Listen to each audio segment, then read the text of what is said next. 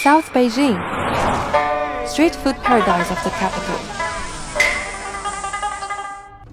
It's the most delicious, down to earth, and vibrant spot in Beijing. When spring comes, people line up in front of this neighborhood diner for an early taste of the spring. Because for Beijingers, every season is there to be savored.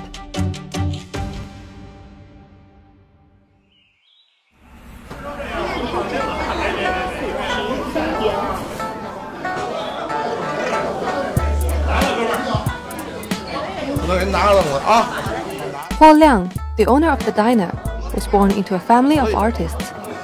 谢谢您。 The Terran performers taught him how to make spring pancakes and greased pork knuckles. With a friend, he opened a diner in South Beijing 10 years ago. 南城人最能检验出北京的这个一些吃的是不是地道啊。这边有我们刚开业的时候仁义这些老的那个艺术家， 然后因为我父母他们都是那儿的，从小他们看我长大的。 Spring pancakes are actually not pancakes at all, at least not in the Western sense, that made from batter. More like burritos, made from flour and water dough.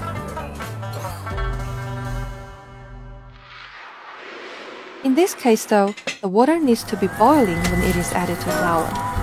The boiling water cooks the starch molecules, transforming the texture of the flour and making the dough as soft as a pillow.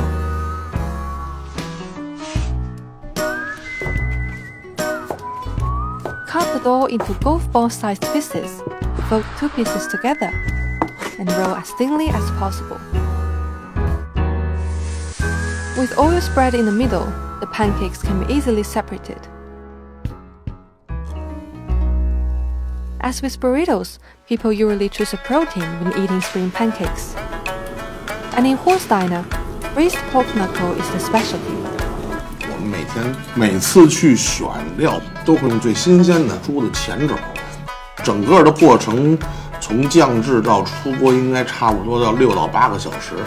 believe it or not, soup has been simmering for 12 years.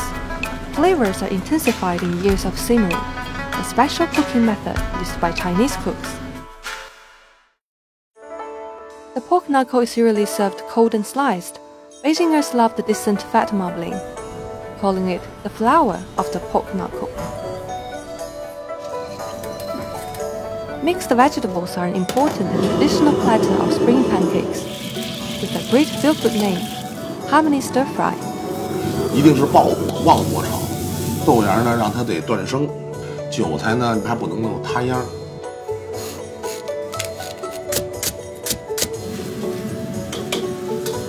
Another traditional platter is shredded pork sautéed in sweet bean paste. It's usually served with shredded scallions. Texture is highly valued in Chinese cuisine, and Huo's secret weapon is Beijing-style crispy rolls. 这招是我们院儿这个朱旭老爷子教我的， It adds crunchiness to every bite. 哎，垫在里边儿，卷的时候用筷子压住，抽出来 兜底儿，可以了。香不？香啊！ Wrapped in hot pancakes, the gelatin of the cold pork subtly melts. Green vegetables used to be springtime specialties. So, Beijingers call it a bite of spring.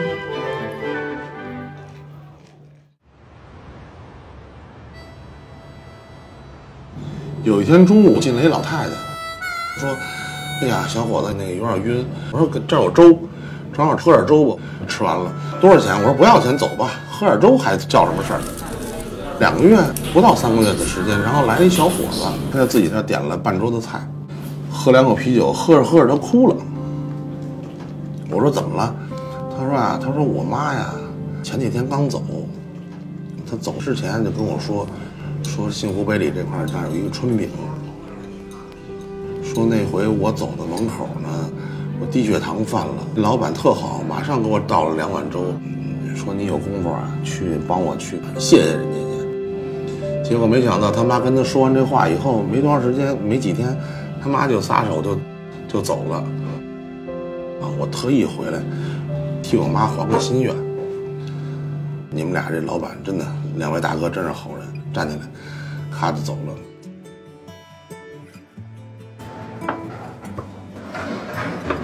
The diner has been standing here for over 10 years and have become an integral part of the neighborhood and of the city. 赶紧赶紧，先吃吃完了我就再再弄，凉了一会儿凉了，赶紧赶紧的。什么羊肉串串儿。大哥确实厉害啊，血脂 OK 是吧？我带他们都我来过多少回了？我就是这个十几年，在这坚持做这么一件事儿，回想起来挺满足的。Beijing needs neighborhood diners like this. For decades, they've stood on every street corner, serving hearty food to hungry customers. In a bustling metropolis like Beijing, we all need an affordable spot for a quick meal, a place for casual family dinner, and a warm shelter for cold or rainy night. They may not be what brings you to the city, but they are the kind of places that make you stay.